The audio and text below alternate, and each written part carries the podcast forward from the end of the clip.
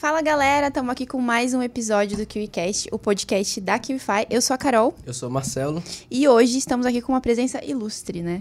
Ela que foi de estagiária a CEO da própria empresa, é especialista em marketing de conteúdo e estratégias de crescimento e posicionamento de marca no Instagram. Só por lá já são mais de 381 mil seguidores.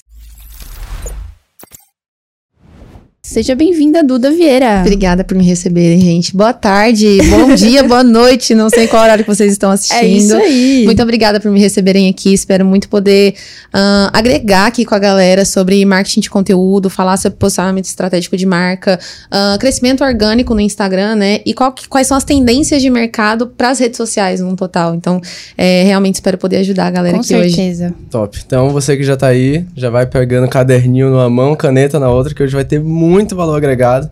Já deixa seu like e vamos para esse podcast que hoje vai ser top. Top demais. Então, Duda, para começar logo, você tem mais de 380 mil pessoas que te seguem no Instagram. E isso, querendo ou não, cria uma comunidade gigantesca de mulheres transformadas através da, de todo o conteúdo né, que você vai disponibilizando. Então, como é que você faz para criar esse senso de comunidade? Ah, é legal, adorei essa pergunta. Uhum. É, então, só para contextualizar um pouco, eu comecei no Instagram ali em 2018, né? Então, desde 2018, ali na metade de 2018, eu comecei a produzir de fato conteúdo. E naquela época, eu comecei a produzir um conteúdo que tinha um objetivo totalmente diferente do que eu tenho hoje. Então, eu estava no nono período da faculdade de Direito. Estava me formando ali, quase me formando, ia fazer a prova da UAB. E caiu a ficha, assim. Eu falei assim: caraca, eu tô me formando, ninguém sabe o que eu quero fazer da minha vida, uh, nem as pessoas mais próximas de mim sabiam direito, porque geralmente as pessoas presumem que você vai fazer concurso público. E eu meio que já tinha definido que eu não queria, que não era isso que eu queria pra minha vida, mas eu também não sabia como que eu ia fazer para prospectar cliente, como que eu ia fazer para as pessoas chegarem até mim. E aí eu falei: bom, a única forma que eu tenho de fazer isso sem gastar dinheiro, porque eu não tinha dinheiro, eu ganhava, sei lá, menos de mil reais por mês, era através do Instagram. Então, o meu objetivo principal naquele momento ali era meio que fazer as pessoas uh, que já me conheciam, não era ganhar seguidor, era fazer as pessoas que já me conheciam conhecerem o meu trabalho, elas confiarem que a Duda poderia ser advogada delas. Então, esse era o meu objetivo principal. Com o passar do tempo, é, o meu objetivo foi mudando ali dentro do Instagram. Então, do 2018, 2019, meu foco foi muito no direito, foi muito em divulgar e mostrar o meu início de carreira na advocacia. E aí, o que, que começou a acontecer? Uh, poucas pessoas do universo do, do, direito produziam conteúdo na época. É um mercado que ainda é muito formal, né? Agora tá mudando bastante, assim, mas era muito formal, assim, uh, meio quadrado. Então, uhum. é, se você postasse alguma coisinha diferente, as pessoas, nossa, que absurdo, ela tá manchando a profissão. Era uma coisa meio assim. Nossa. Só que é, o que, que aconteceu? Com um ano de produção de conteúdo ali no Instagram, eu já tinha sido promovida dentro do escritório que eu trabalhava é, duas, três vezes. Eu já estava com uma carteira de clientes minha montada e a galera começou a perceber isso. Então, comecei a ser convidada para fazer palestras na OAB, para divulgar um pouco de como eu produzia conteúdo. Uh, escritórios começaram a me chamar para fazer treinamentos dentro deles ali, para explicar para a equipe como fazer. E aí o meu público foi mudando um pouco então para explicar para os advogados como produzir um conteúdo, e eles não sabiam fazer isso. Então, naquele momento, eu já tinha uma certa comunidade ali, porque era um uhum. público direcionado. E depois eu resolvi, então, é, ampliar um pouco mais, ir para um marketing de conteúdo um pouco mais amplo, falar com mulheres especificamente. Isso já me ajuda na construção de comunidade, porque a minha linguagem ela é bem direcionada ali. Eu não tento uh, falar de uma forma muito genérica. Eu direciono bastante para mulheres. E, e eu resolvi largar do direito, porque não era exatamente o que eu queria. Então, eu fui lá, final de 2020, saí do escritório que eu trabalhava, aposentei a OAB e comecei a focar no marketing de conteúdo conteúdo. E aí eu comecei a perceber, né, nesse tempo, assim, através dos meus testes, através de tudo que eu fui produzindo, eu percebi que durante a pandemia, muita gente começou a produzir conteúdo. É, a concorrência se tornou maior dentro do, dentro do Instagram, tanto é que o comportamento do algoritmo mudou muito com isso. E não porque a culpa é do algoritmo em si, mas sim por conta do comportamento humano das pessoas nas redes sociais. Então ele precisou se adaptar. Uhum. E com isso, já não bastava mais somente produzir um conteúdo. Você precisava uh, criar um conteúdo realmente que impactasse, que gerasse um efeito nas pessoas e que elas se sentissem mais próximas de você. Então, é, eu costumo dizer que quando eu vou produzir um conteúdo, a minha meu principal pensamento é a pessoa precisa ler aquele conteúdo e ela precisa ter a sensação de que eu entendo ela. Então, ela precisa olhar para o meu conteúdo e falar assim: a Duda me entende. Se ela olha para o meu conteúdo e ela pensa, a Duda me entende, o meu papel tá cumprido ali. Seja através de um conteúdo informativo, tipo cinco dicas sobre como aumentar a visualização nos stories. Ela vai ler e falar, nossa, a Duda entende, eu tô tendo dificuldade mesmo de postar nos stories. Ou ela lê um texto meu mais pessoal, falando sobre alguma dificuldade que eu tenho, que eu passei ou que eu estou passando, e ela pensa, nossa, a Duda me entende, eu também estou passando por isso. E isso me ajuda muito na questão da construção de comunidade. Então eu passei a olhar menos para o algoritmo e mais para minha audiência, mais para as pessoas que estão ali. O que que faz elas se sentirem conectadas comigo, né? Uh, pequenos detalhes que você vai colocando na sua comunicação que geram esse senso de comunidade, de pertencimento. Por exemplo, uh, a forma como você chama a sua audiência. Eu tenho uma forma minha de chamar, né, que é minha irmãs. Então, o simples fato de chamá-la de minha irmã e não de gente ou pessoal, o simples fato de eu ter uma forma minha de chamar, isso já gera uma diferenciação ali na nossa relação. Um senso Sim. de pertencimento, né? É, gera uma coisa diferente, assim. É, elas me veem na rua, por exemplo, geralmente quando a pessoa me vê na rua, ela, minha irmã, já me grita de longe, assim. Isso é legal. Então gera um, um, relacionamento diferente. Outra coisa também que é muito legal é a questão de você ter símbolos que você trabalha ali dentro da sua marca. Então, símbolos podem ser é, símbolos na sua linguagem, palavras que sejam muito marcantes. O minha irmã é uma palavra minha que faz parte, é um símbolo meu. Uh, ah, CEO é um, um símbolo meu, né? Só que é um símbolo verbal. E também também símbolos imagéticos, visuais. Então, é, coisas que as pessoas podem reproduzir e que elas sentem, se sentem mais próximas de você. Um símbolo que eu tenho, por exemplo, é o símbolo do pé na mesa. É, que eu costumo dizer que liberdade é você poder pôr o pé na mesa. Uhum. E tem toda uma história por trás disso. É legal você contar histórias, inclusive, é mais um fator que é, gera essa aproximação.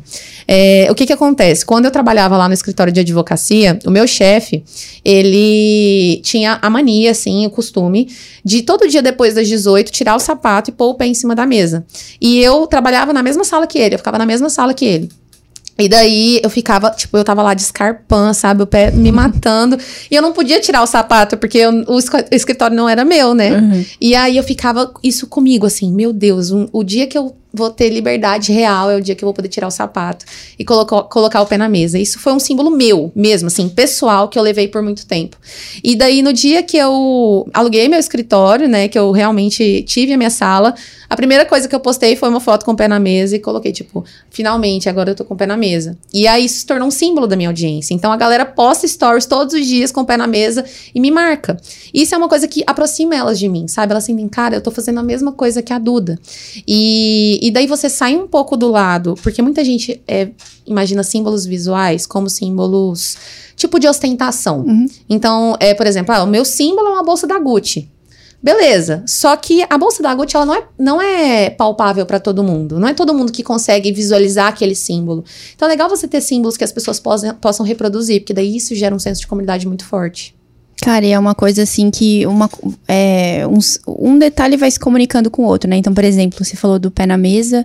aí tem a questão do CEO da própria vida. Exato. Então, tipo, uma coisa vai, a, vai fazendo parte de uma mesma narrativa, né? E como que você fez pra, tipo, saber o que que ia sei lá, comunicar com a sua audiência? Tipo, como que você fez para conhecer a sua audiência, a sua persona a ponto de criar esses símbolos, criar essa, essa narrativa tão significativa e que a galera se identifica? Sim, é, na verdade, foi muito na base, na base do teste. Uhum. Então, a princípio, eu não tinha tudo isso. É, eu produzia um conteúdo mais uh, genérico, assim, né? Depois que eu comecei a perceber que essas, esses pequenos pontos, assim, gerariam uma diferenciação. Então, por exemplo, é, eu tenho a comunidade, comunidade CEO Digital. Existem vários cursos cursos no mercado de marketing de conteúdo. Então, vários cursos vão te ensinar marketing de conteúdo, mas em nenhum outro você vai se tornar CEO. Então, tipo, a pessoa, muitas pessoas querem entrar para a comunidade não somente pelo conteúdo, mas porque elas querem se sentir CEOs. Elas querem falar Eu sou uma CEO digital. Isso para elas é muito importante. Então, foi isso que eu fui percebendo ao longo do caminho. E daí existem alguns símbolos que eu meio que criei sozinha, de forma mais intencional, estratégica mesmo, uhum. e alguns símbolos que foram surgindo de acordo com a reação do meu público. Então, tem coisas que a gente tem que saber ter o feeling, assim, a gente olhar para nossa audiência de uma forma mais uh, ativa mesmo e ver o que, que as pessoas estão falando pra gente, sabe? O que, que as pessoas estão comunicando. É, houve uma vez, por exemplo, que aconteceu algo muito engraçado comigo. Eu postei uma story, postei uma sequência de stories, assim, falando sobre alguma coisa, e eu tava com o cabelo molhado, tinha acabado de sair do banho e gravei os stories. E daí apareceu um perfil de um, é um era tipo um perfil de padre fake é, falando que é, postar stories de cabelo molhado era coisa de mulher promíscua, como se eu tivesse. Meu Deus, tipo, que aleatório. Cabelo molhado? É, tipo, como se eu tivesse saído do motel agora, naquele momento, Gente, e estivesse gravando stories. Que doideira. Loucura, né? Beleza, ele postou isso, e aí ele me mandou isso no direct. E eu fui e só tirei um print e coloquei no, nos stories e coloquei assim: CEO pode postar story de cabelo molhado? Você tinha postado de cabelo molhado? Eu já tinha postado, tinha postado e ele respondeu dessa forma. Ah, e aí eu tirei o print do comentário dele, postei nos stories, né? Tipo, CEO pode postar. É, story de cabelo molhado. E aí, tipo, rapidamente gerou um movimento ali que eu não esperava de pessoas postando stories de cabelo molhado e me e marcando. marcando. Duda, Cara. pode, se eu pode postar story de cabelo molhado. Então foi uma coisa que não foi intencional, não uhum. foi estratégico naquele momento, não era para se tornar um símbolo, mas eu ouvi minha audiência, vi que gerou um movimento diferente e eu trouxe isso para minha marca. Então a gente tem que saber também assim, ouvir as pessoas. Vejo uma galera que produz conteúdo no Instagram, posta um monte de story lá, é, espera engajamento, quer que as pessoas engajem, só que a pessoa não, não responde direct. É, você vai entrar lá no direct da pessoa, ela não responde, tem 30 dias. Tem mil directs acumulados. Como que você vai saber o que as pessoas querem se você não tá preocupado em ler o que elas têm para te dizer, né? Então, isso é um grande diferencial, assim. Eu olho todos os meus directs. Cara, e, e bizarro, porque, tipo, isso de, do, do cabelo molhado foi uma ótima oportunidade para você conversar com a sua audiência, né? Sim. Tudo você traz para conversar com a sua audiência, né? Isso é. que eu é. percebo. Você já tem facilidade com isso, mas isso também veio dos testes que você foi, foi fazendo, foi percebendo que dava certo ou não? Ou tipo, foi do feeling mesmo? É, sei lá, se você fosse dar uma dica de conexão para pra galera que tá tentando se conectar com a audiência, qual seria? É, então, isso veio da, dos testes, mas uma coisa que eu percebi desde o início, desde esse momento lá que eu tava lá na UAB, compartilhando, eu nem tinha passado na prova da UAB ainda, mas uma coisa que eu percebi desde lá do início foi que o melhor storytelling, a melhor história é aquela que é contada em tempo real. Sim. Então, é, uma coisa é eu virar para vocês aqui, vim aqui e falar assim: ah, gente, porque há 10 anos atrás aconteceu isso e isso aqui na minha vida. Outra coisa é as pessoas verem isso acontecendo em tempo real, realmente Com eu ir construindo as coisas aos poucos. Então, o que que começou a acontecer? O que que eu comecei a perceber?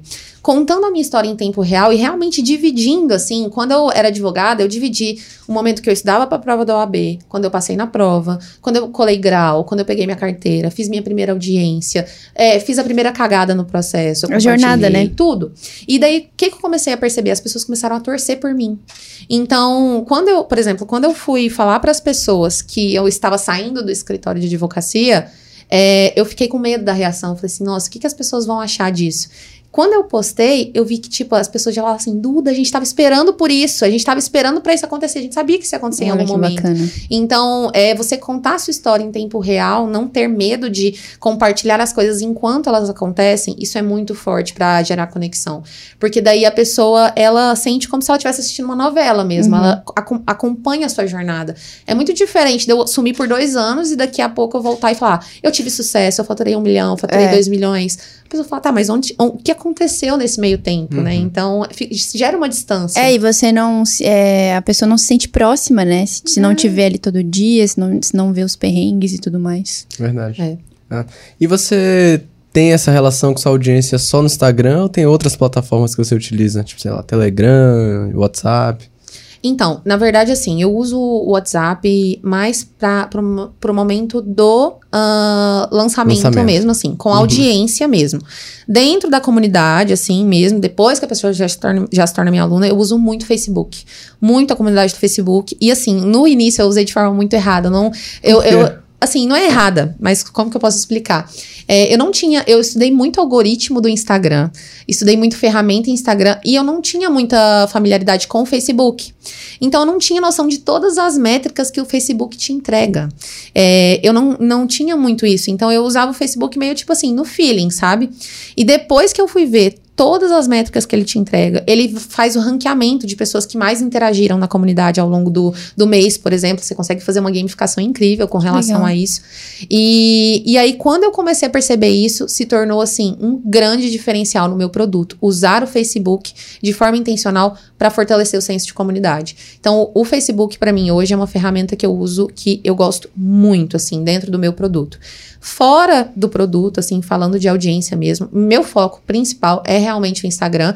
E agora eu quero focar também no YouTube. Então, essas são as duas ferramentas que para mim são mais importantes. Massa. E dessa galera, assim, dessa comunidade que vai se formando meio que automático, como é a sua relação com eles? Tipo, chega a sair da plataforma?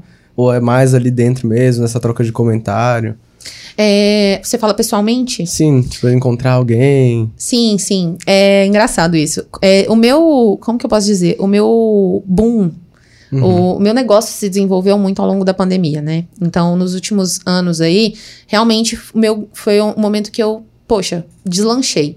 E aí, é, no início, durante esse tempo que você tinha que ficar em casa, não podia encontrar ninguém, era até difícil para mim ter um sentimento palpável de tipo, qual era a, o que estava acontecendo, né? Quem eram as pessoas que estavam sendo impactadas pelo meu trabalho, é, se elas realmente tinham carinho por mim, até que ponto ia isso. E aí, no, no, final do ano passado, aconteceu uma coisa que, é, nossa, eu me emocionei muito, porque eu fui fazer uma palestra num evento em São Paulo. E aí, algumas alunas minhas falaram para mim que iam no evento e tudo mais. E ao chegar no evento, eu encontrei com umas duas, três, quatro alunas ali. Eu falei assim, gente, ó, cinco horas a gente dá uma pausa aqui, foge aqui um pouquinho e vamos tomar um café ali no café do hotel.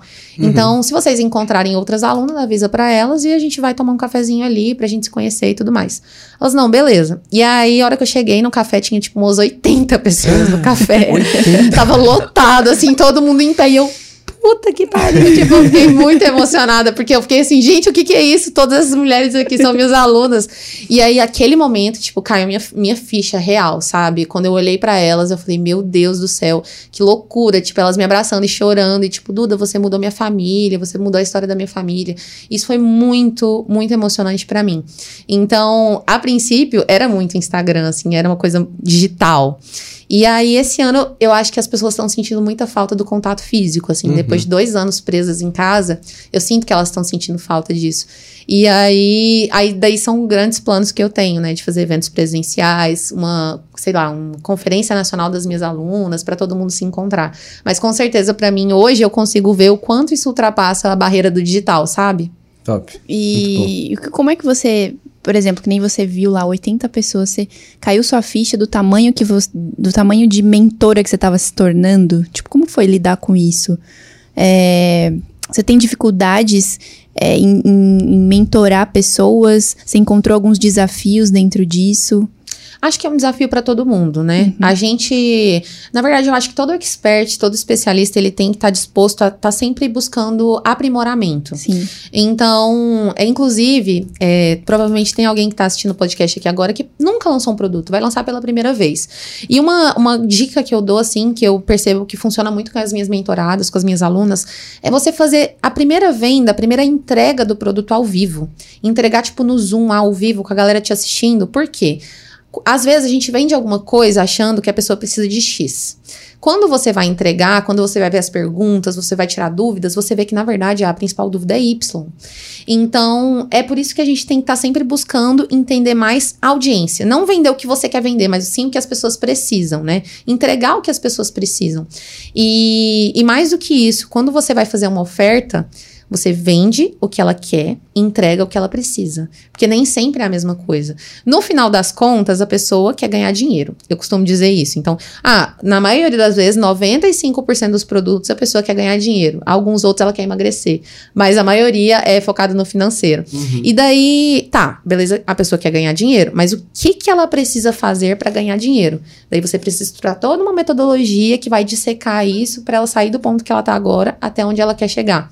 E aí, essa entrega ao vivo te ajuda muito. Primeiro, porque facilita o processo de venda, você não precisa gravar tudo antes, não Sim. tem toda aquela coisa, angústia de gravar tudo, a pessoa às vezes não se sente muito preparada para isso, né? Fica aquela, nossa, poderia ser melhor. E você tem um contato direto com as pessoas. Então, as pessoas te perguntam ao vivo, além delas adorarem isso, né? Uma entrega muito legal para elas, é quase que uma mentoria ali. Uhum. É, você consegue ir percebendo quais são os pontos que precisam ser melhorados, quais são as principais perguntas, onde que você precisa focar na sua comunicação. Interessante isso. E você sempre foi muito detalhista, assim, Duda? Tipo, é, em, prestar atenção em cada detalhe, porque eu vejo que você compartilha bastante, que nem sempre você foi, por exemplo, é, tão à vontade com as câmeras, por Sim. exemplo.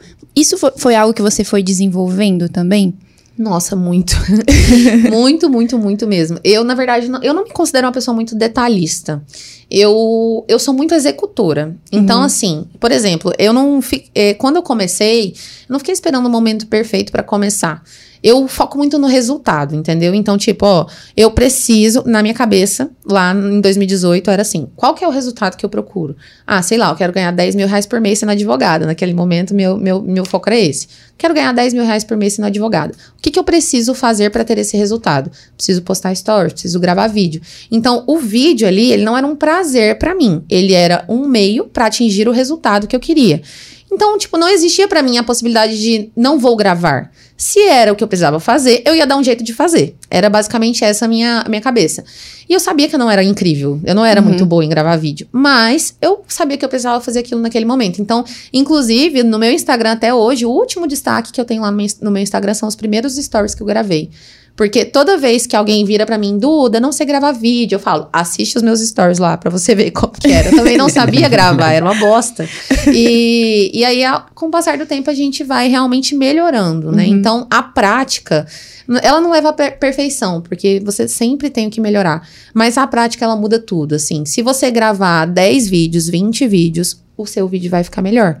É, o primeiro podcast que eu fiz, eu fiquei extremamente nervosa. Hoje eu já tô muito mais tranquila de conversar aqui uhum. com vocês. Porque eu tive essa prática antes. Então, para mim, não existe essa coisa do perfeccionismo, sabe? Detalhista. A gente tava falando do meu casamento aqui, antes eu, que, a gente tava uhum. falando disso. Eu não tô preocupada com os detalhes do casamento. Sim. Tipo, eu tô, eu quero resolver o básico ali, vai ser incrível, entendeu? Sim. E o dia vai ser ótimo.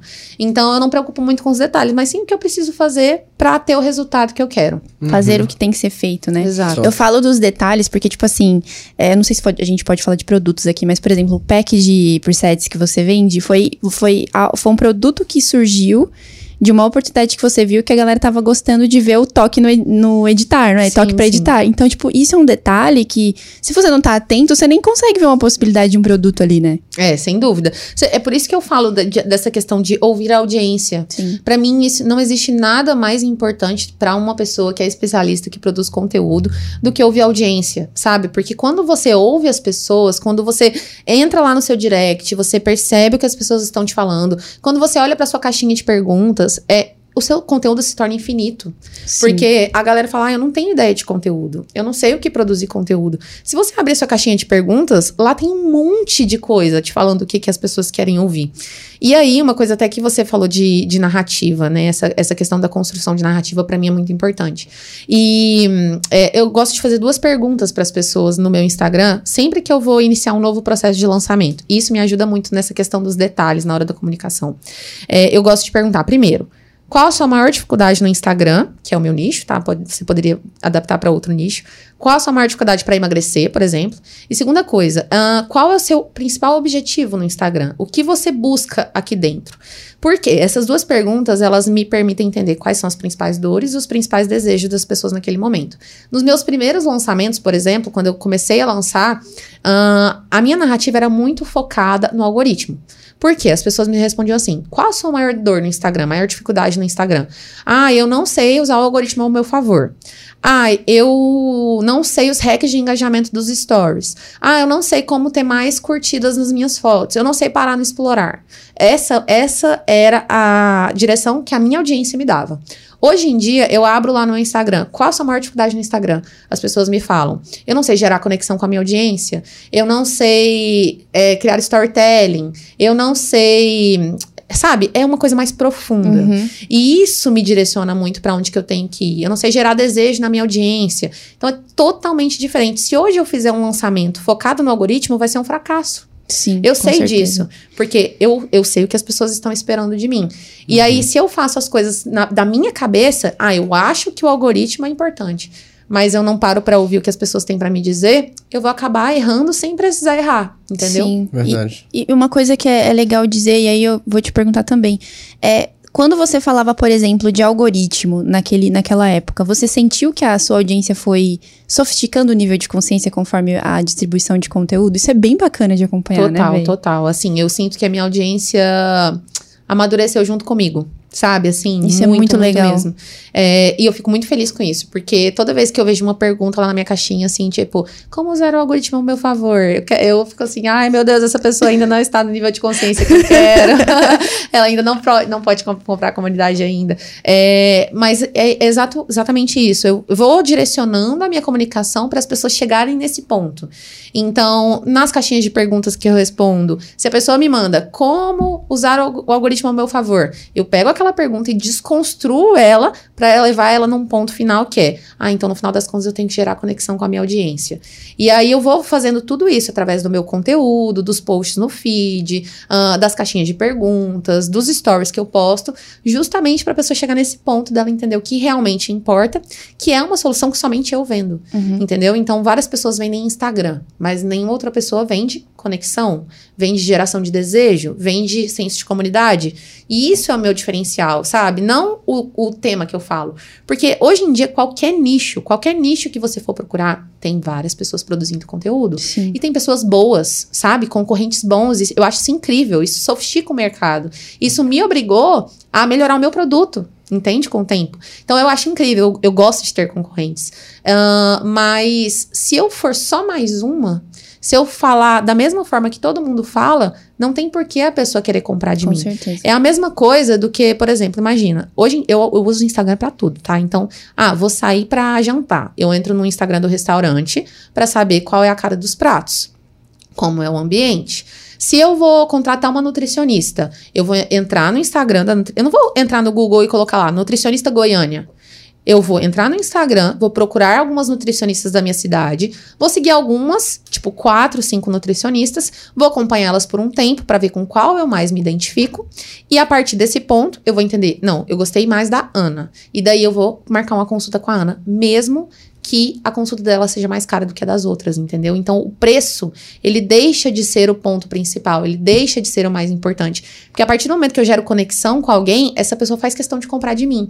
E é isso que eu quero gerar nas pessoas. Eu me conecto tanto com a Duda, a Duda me entende tanto, que pra mim faz muito mais sentido comprar o produto dela que de outra pessoa. A pessoa Perfeito. sente que te conhece já, né? Tipo, Exato. que é tipo íntimo. Uhum. Agora, em relação a, a pessoa se conectar com você, você acha que às vezes é necessário você alterar a persona para se conectar com a audiência ou é 100% espontâneo? Alterar a persona em que sentido que você Tipo assim, fala? ah, eu ligo a câmera e eu sou um personagem para estar alinhado com o meu discurso ou com o tipo de público que eu quero lidar, sabe? Hum, ou é uma tem- coisa, alterar não, a minha eu. personalidade, né? No Sim. caso, assim. Não, então. Ah, existe essa possibilidade, sempre existe, né? Uhum. Bom, mas é, eu não gosto disso porque eu acho que acaba se tornando um trabalho meio que insustentável, sabe? Eu acho que se você altera muito quem você é pra você se adaptar ao público que você quer atingir, ah, no longo prazo isso vai te fazer mal, você não vai conseguir se adaptar, você vai acabar desanimando daquele trabalho que você tá fazendo, enfim. Então, às vezes, eu vejo que muitas pessoas acabam ah, perdendo a personalidade no digital mesmo. Tipo, elas olham, vamos supor, pra mim, elas falam: não, a Duda está dando certo. Ela tem essa impressão. Daí ela fala: o que a Duda faz? Como a Duda é? Ah, a Duda usa vermelho e bege. Ah, a Duda tem o cabelo curto. Ah, a Duda usa a palavra minha irmã, por exemplo. E daí ela me modela. Mas ela modela tanto que ela acaba se perdendo. E isso acaba se tornando um problema no longo prazo, sabe? Eu acho que a pessoa perder a personalidade num todo é, vai acabar fazendo mal, assim. E então, assim, é claro, tá? Claro que quando você está no digital, você vai adaptar a sua visão de mundo para aquilo que você quer mostrar. Então, é, tem muita gente que fala assim: ai, Duda, minha vida é muito chata. O que, que eu vou postar no Instagram? Minha vida é muito chata. Eu falo, a minha vida não tem nada demais, sabe? Assim, a minha vida num dia a dia normal, eu, acordo, tomo café, vou pro escritório, trabalho, volto para casa. A minha vida também não tem nada demais nesse meio tempo. Só que a minha ótica, a forma como eu mostro as coisas é diferente. E isso gera desejo. Então, é, não é você mudar a sua personalidade, mas você saber como se mostrar. Isso eu acho importante. É, eu não sou uma pessoa extrovertida, por exemplo, né? Não sou. Não, eu sou bem introvertida. Mas no digital eu sei, por exemplo, que se eu falo sorrindo, assim, se eu falo com você assim, oi, tudo bem? Eu sei que isso passa muito mais carisma do que eu falo assim, oi, tudo bem? Verdade. Então, é importante você ter essa, essas pegadas, assim, até para postar stories, para gravar vídeo, enfim. Massa. E aí, outra, uma dúvida que eu fiquei, a Carol perguntou se você é, é muito atenta aos detalhes, né? Sim. Você falou, ah, não sou tanto, sou mais executora, né? Mas uma coisa que eu sinto é que olhando o seu Instagram, que é um local de identidade visual total, o Instagram, a pessoa abre e olha, é muito perfeitinho, assim. Então você sempre teve esse viés artístico ou foi algo que você, ah, passei por curso para desenvolver, aprender como fazer uma paleta de cores, sabe? É, não, não é, não é algo que eu sempre tive, não. Essa, eu nunca tive, na verdade, assim, essa pegada meio artística, não, não é muito a minha cara. É, foi uma coisa que eu fui desenvolvendo com o tempo. É, por exemplo, quando eu comecei a postar no Instagram, eu usava uma paleta de cores. Na verdade, assim, que eu fazia tudo, né? Não tinha ninguém que me ajudava. Então era só um rosinha, meio chiclete, assim, sabe? Um rosinha. E aí, é, era tudo arrumadinho, assim, bonitinho e tal. Só que aí teve um dia que eu postei, eu, isso é outra ideia também pra galera fazer. De três em três meses, quatro em quatro meses, eu gosto de abrir a caixinha de perguntas e eu pergunto assim: uh, se você tivesse que falar de mim para uma pessoa que não me conhece, quais três palavras você usaria para me descrever? Então, é, três atributos que você é, coloca na dúvida para alguém que não me conhece, se você tivesse que me descrever para alguém. E aí, nessa época que eu usava esse rosinha e tal, eu lembro que as pessoas. E eu era, tipo, estudante, as pessoas começavam a falar assim: ah, a Duda é muito esforçada. A Duda é muito fofa. A Duda, ah, ela é muito. É, sabe, assim, ela tem um futuro muito brilhante, sei lá. E eu comecei a me incomodar com isso. Porra, esforçada. Pra mim, é a pior coisa que a pessoa pode falar de alguém, sabe? Ah, nossa, é muito esforçada. Tipo assim, sabe? Parece que dá até dó. E aí eu falei assim: ah, não, gente, eu não quero que as pessoas me vejam como, como esforçada, não. E eu comecei a ver que isso tinha a ver com a minha forma de me portar, com o meu posicionamento. Então, a forma como as pessoas me, me enxergam é muito mais uh, relacionada à forma como eu me porto do que um problema com elas. Se uhum. elas estão me vendo como eu não gostaria que elas me vissem, isso é um problema meu e não delas. Total. Certo? E aí eu percebi isso. Então eu falei, bom, por que, que as pessoas estão me vendo dessa forma? Elas não me descreviam como uma mulher foda, uma mulher forte, elas como esforçada, fofa. E aí eu comecei a, a perceber isso.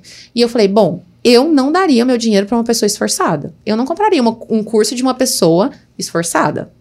E aí eu fui, então, é, aprimorando essa minha questão de identidade visual identidade verbal, que para mim é até mais importante do que a visual. E, e fui aprimorando esse meu posicionamento. Então, bom, ah, no início eu fui lá e falei, ah, o que, que poderia contrabalancear o rosinha? Um vermelho. Daí eu botei o vermelho com rosa.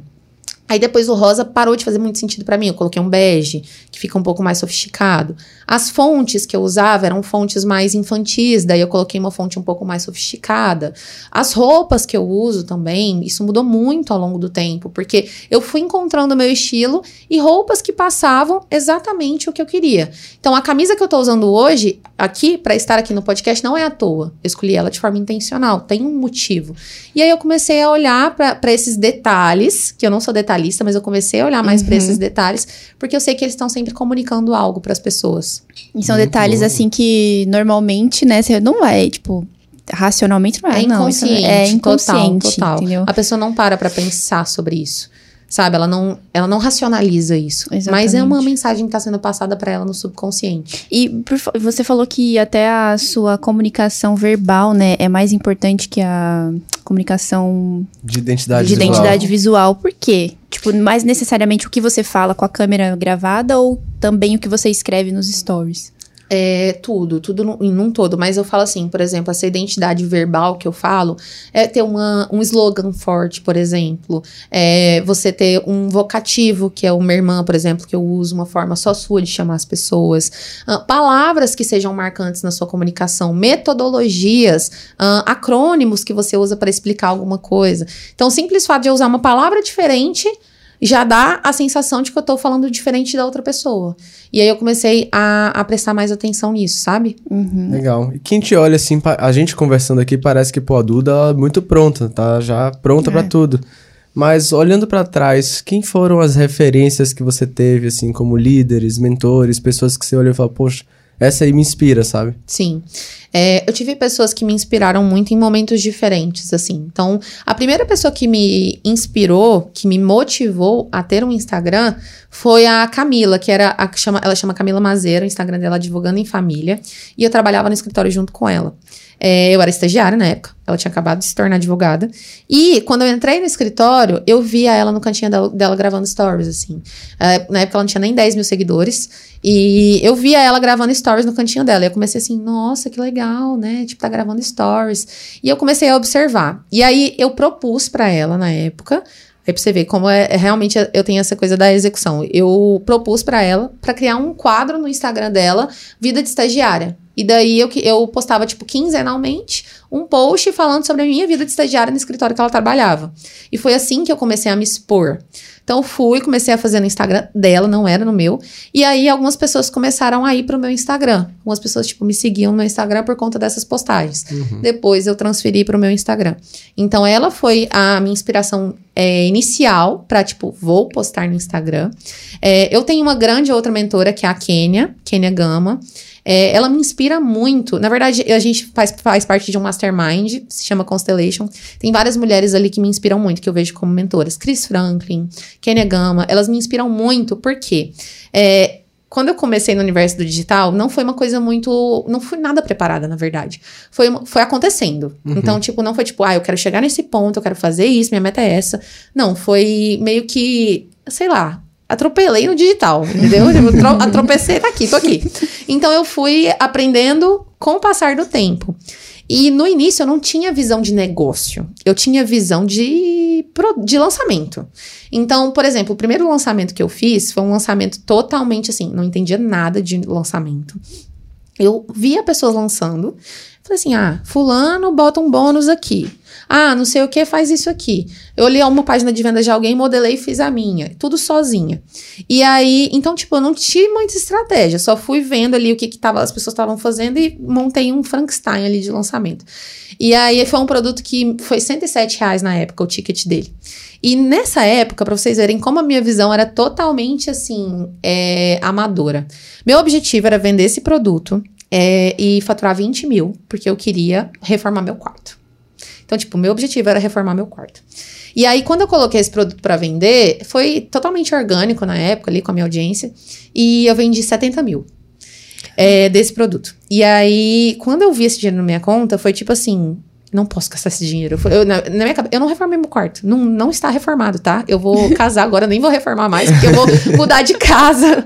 Mas é, eu não reformei, porque quando eu vi aquele dinheiro, eu falei, gente, isso aqui. Na época, gente, eu era advogada iniciante, eu ganhava, sei lá, 3 mil reais por mês. E eu comecei a fazer conta. Eu, gente, quantos meses eu tenho que trabalhar pra ter esse dinheiro na minha conta? E eu não gastei o dinheiro, porque pra mim era como se eu tivesse tido sorte de ganhar aquilo ali. Depois, com o passar do tempo, que eu fui lá, fiz um segundo lançamento, que desse, esse já foi um pouco mais profissional, fui fazendo, aí eu fui amadurecendo a minha visão de negócios. Mas a minha visão ainda era muito de lançamento. Eu tinha um- muito ego envolvido, sabe? Então, ah, eu quero que meu, cada lançamento seja maior, cada lançamento seja mais visto. É, esse lançamento aqui tem que faturar X a mais do que o outro.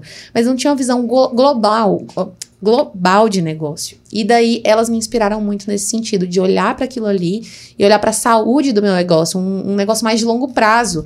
Porque no início eu tava, tipo assim, matando cachorro a grito, sabe? Eu tava, não, eu não sei até que ponto isso aqui vai, eu não sei até que ponto vai funcionar, então eu vou juntar dinheiro. Tipo, meu, minha visão era essa. No primeiro ano que eu lancei, eu não gastei um centavo. Só queria ver o dinheiro ali na minha conta bonitinho, eu, sabe? Entendi. E você, tipo, você já foi direto para um mastermind. Você não, tipo, chegou a, a consumir conteúdos de outras pessoas por outras, pra- por outras fontes. Então, tipo, um curso online de marketing digital, sei lá, um- até mesmo uma mentoria. Você já foi direto para o mastermind? É, então, desde, desde o início, assim, inclusive esse foi um dos primeiros quadros do meu perfil, lá no início. Eu tinha uma meta de um curso por mês. Então, eu. Só que assim, eu não tinha dinheiro pra pagar. Então, eu via cursos gratuitos. Então, todo início de mês eu ia lá no meu Instagram e falava assim: gente, ó, esse mês o curso é o curso de finanças da FGV, que é gratuito, tem tantas horas, bora assistir junto? E eu estimulava as pessoas a assistirem também. E aí eu, eu ficava postando lá os certificados dos cursos que eu ia assistindo. Então, isso já me ajudou até uma construção de autoridade. É isso que, a eu ia galera falar, viu você que já, ia, já foi criando comunidade desde, desde aquele Meu tempo sem Deus, saber. É, Tipo, foi. E foi totalmente sem saber mesmo, assim. Não, não tinha muita. Foi no feeling mesmo. E dessa forma gera muita autoridade. O pessoal tá na construção da. Eu era esforçada. Adquirindo conhecimento. né? Eu era Top, esforçada. top. E fofa. fofa, esforçada. Meiga. É, mas enfim, eu realmente era esforçada ali, Uhum. sabe? Então, é, mesmo que eu não tinha muito- muitos recursos, eu é, lia muitos livros. Eu, tipo, mergulhei no universo dos livros real, assim. Lia muitos livros. Consumia cursos que eu tinha ali disponíveis, sabe? Depois fui juntando, comprei um primeiro curso. é, cursos, assim, de lançamento, por exemplo, fórmula de lançamento. Fui lá e comprei. E comecei a estudar mais sobre isso. Com o passar do tempo, eu fui investindo mais. E daí, quando eu entrei no Mastermind, e- isso foi realmente uma grande virada de chave pra mim. Top. Legal. Assim, voltando um pouco pra Instagram, que é a sua especialidade. Você falou que ah, o pessoal fala de algoritmo e tudo mais. Tô tentando falar já de outra, uma parte de conexão.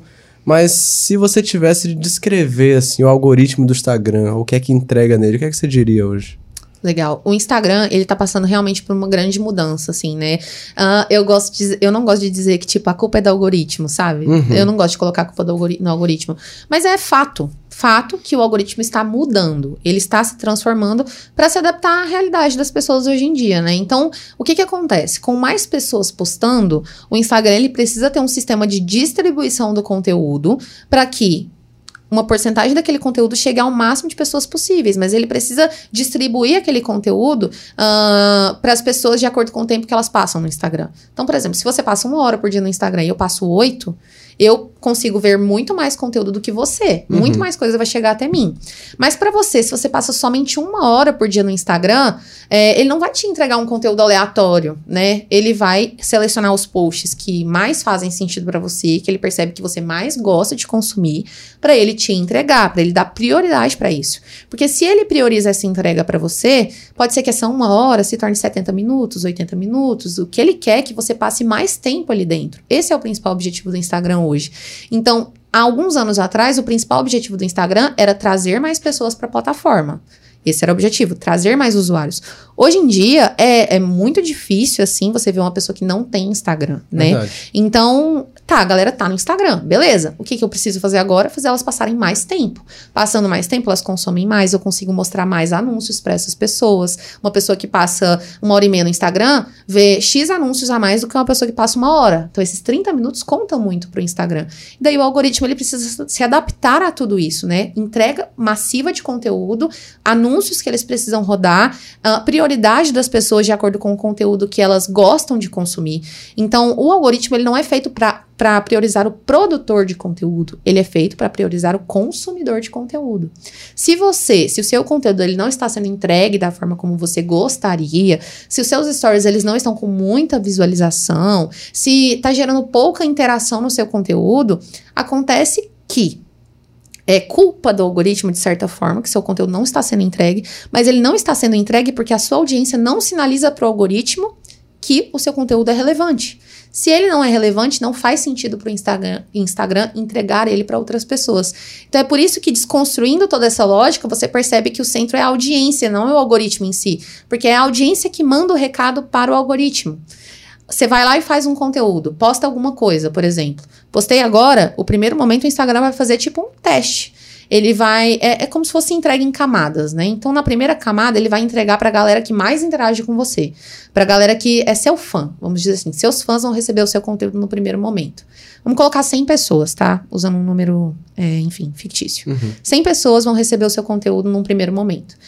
É um teste. Então o Instagram vai lá, 100 pessoas receberam, 50 curtiram, 20 comentaram, 10 salvaram. É legal. Pô, o Instagram entende. Nossa, esse conteúdo tá massa, posso integrar, integrar para mais gente. Agora, se seus fãs não reagem ao seu conteúdo no primeiro momento, o Instagram já fala: Oxe, peraí, esse conteúdo aqui não tá muito legal. 10 likes em, em 100 pessoas que viram, são os fãs dessa pessoa, ninguém reagiu. Esse conteúdo não tá muito legal. Então, ele vai fazendo testes gradativos e conforme os testes ele vai entender se ele tem que entregar mais ou menos. Então é dessa forma que o algoritmo funciona. É, hoje em dia, o algoritmo funciona muito em entrega de conteúdo em vídeo, né? Então, é, querendo ou não, os Reels, por exemplo, eles estão muito em alta. Se você pegar pra rolar o seu feed aí, você vai ver que, tipo, de cada cinco conteúdos que vão passar pelo seu feed, pelo menos dois, três são vídeo hoje em dia. Então, você priorizar isso te ajuda a ter mais relevância também. Nos stories também, a gente tem que aprender a gerar interação e retenção, né? Esses são os dois principais pilares dentro dos stories. Então, muita gente se, se preocupa muito em aumentar o pico de visualizações. Mas imagina comigo que eu começo o dia tendo 30 mil visualizações nos stories, por exemplo. Nossa, massa, muitas visualizações. Mas a maioria das pessoas não para pra olhar quantas pessoas terminaram de ver os stories. Sim. Porque se 30 mil começaram e 5 mil terminaram, poxa, seu conteúdo aqui, nesse meio aqui foi péssimo. Ninguém, você não conseguiu reter a atenção das pessoas. É, reteu 15%. É, você reteve muito pouco. Agora, se 30 mil começaram, 20 mil terminaram, esse conteúdo foi interessante. Então, não é só buscar a primeira visualização do dia, é você entender o quanto as pessoas estão gostando de acompanhar para elas continuarem acompanhando no próximo dia, no próximo dia, no próximo dia. Então, você tem que reter e gerar interação ao mesmo tempo. Mas e para perceber, para aprender isso, é tipo é é na prática ou a central de ajuda me dá uma dica? Como é que faz para você pegar essa experiência? Eu, eu, eu gosto muito assim, falando de stories, né? Uh, os stories, para mim, eles são uma ferramenta que. Uh, o que, que acontece? Qual que é a principal interação que a gente tem nos stories? Visualização. É a principal métrica, digamos, que a gente tem assim, mais fácil de você notar é a visualização. Todo mundo que olhou seu stories, ela visualizou isso, conta de alguma forma. Só que essa é uma interação passiva. A pessoa não precisa fazer nada para assistir os seus stories, ela tá ali só assistindo. A partir do momento que você tira ela do polo passivo e leva ela para o ativo, você faz ela realmente interagir com você é, você consegue chamar mais a atenção dessa pessoa, porque ela precisa fazer algo. Então, quando ela vai lá e vota na sua enquete, ela vai lá e deixa uma caixinha de perguntas, ela manda um direct para você, ela tá mais dentro ali do seu universo, ela tá mais junto com você. Então, essa interação, você levar a pessoa pro ativo dentro do seu conteúdo, faz a atenção dela ser retida. Você uh, mesclar formatos de conteúdo, não ficar só postando um monte de vídeo o tempo inteiro, né? É por exemplo, tem muita gente que vai gravar stories e eu costumo dizer que stories não é lugar de palestra. Quer uhum. dar uma palestra, faz uma live.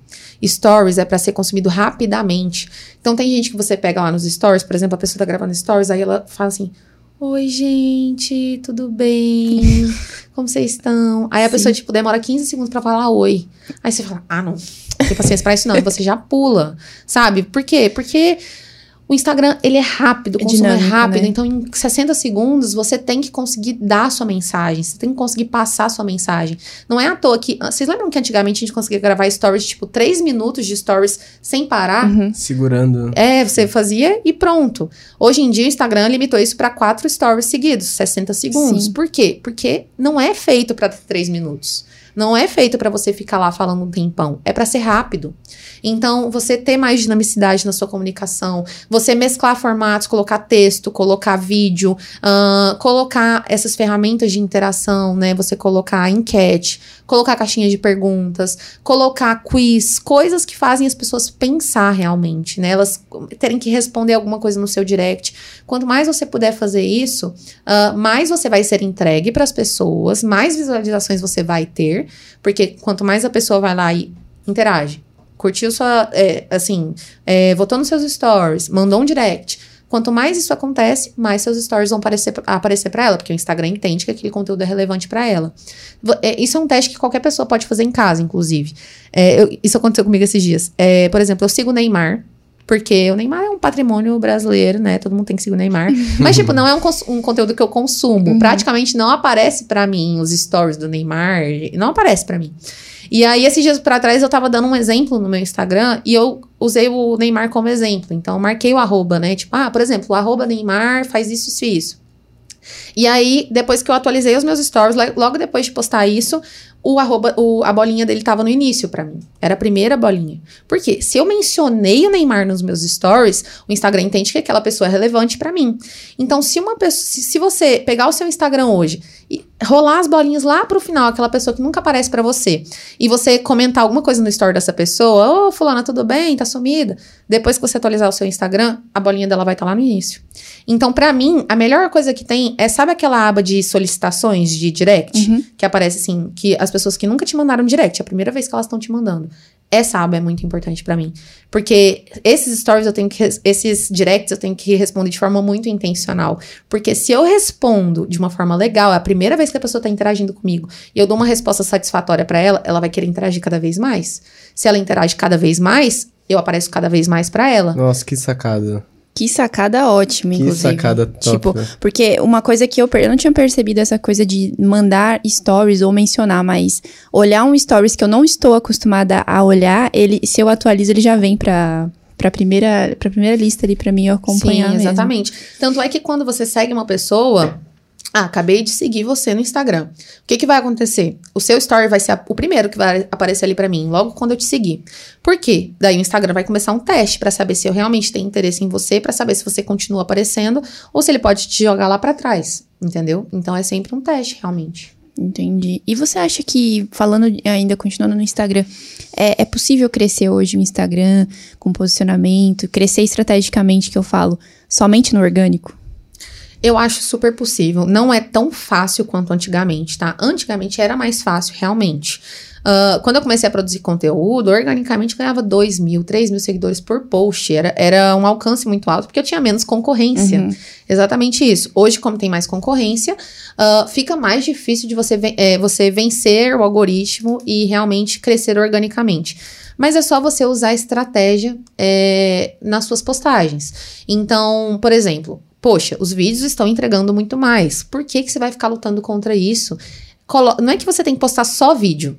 Mas coloque isso dentro da sua linha editorial. A cada cinco posts, dois vão ser vídeo. Sabe? Faça isso, porque isso vai te ajudar a ter mais entrega. É indiscutível. Uhum.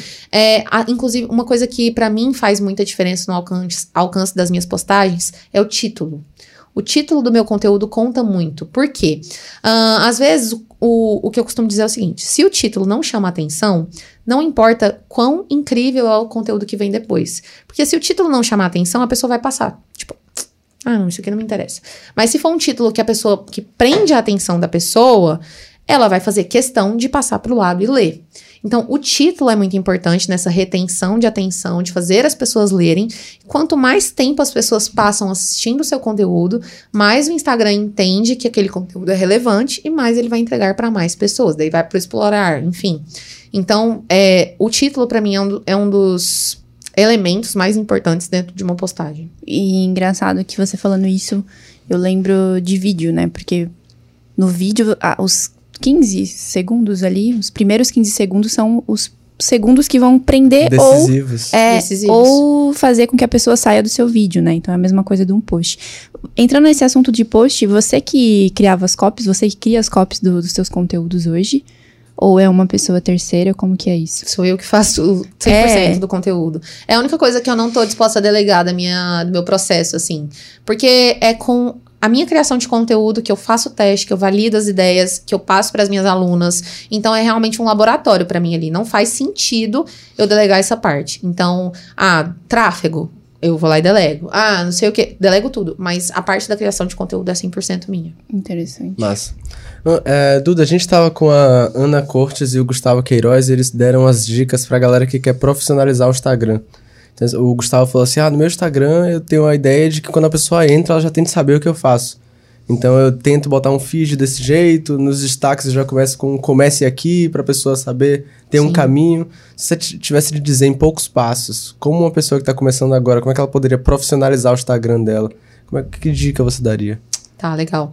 É, Eu vou falar o óbvio, assim, algumas coisinhas e depois eu dou algumas dicas mais pontuais. Top. É, bom, primeira coisa, realmente a pessoa tem que entrar no seu Instagram e rapidamente ela tem que entender que é, uma, é algo profissional.